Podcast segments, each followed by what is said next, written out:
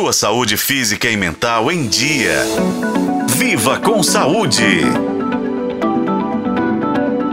Como emagrecer mais rápido, como não envelhecer ou como ficar mais bonito. São fórmulas buscadas por muita gente, principalmente numa época em que as redes sociais estimulam cada vez mais a cultura da perfeição.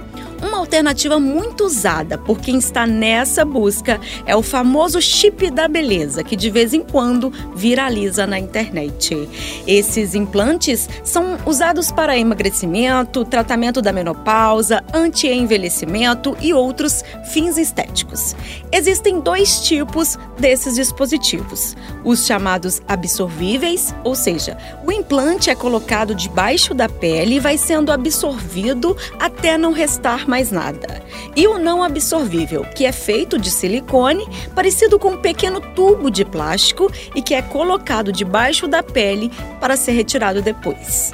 Acontece que esses chips podem ter muitas substâncias como hormônios anabolizantes e compostos para controlar o apetite, acelerar o metabolismo e reter líquidos.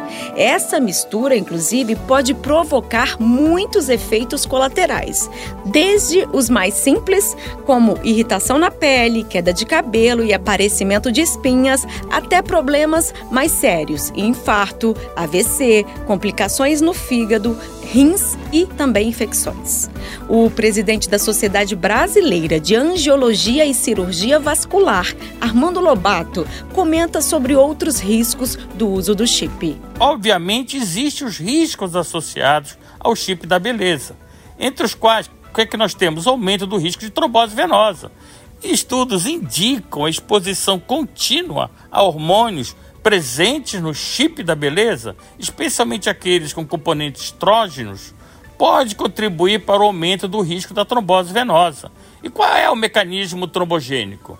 É a combinação de estrógeno e progesterona pode influenciar fatores de coagulação sanguínea, aumentando a propensão à formação de coágulos, um dos principais desencadeadores da trombose venosa. Os médicos alertam que não há uma dose segura para usar hormônios com fins estéticos, gente.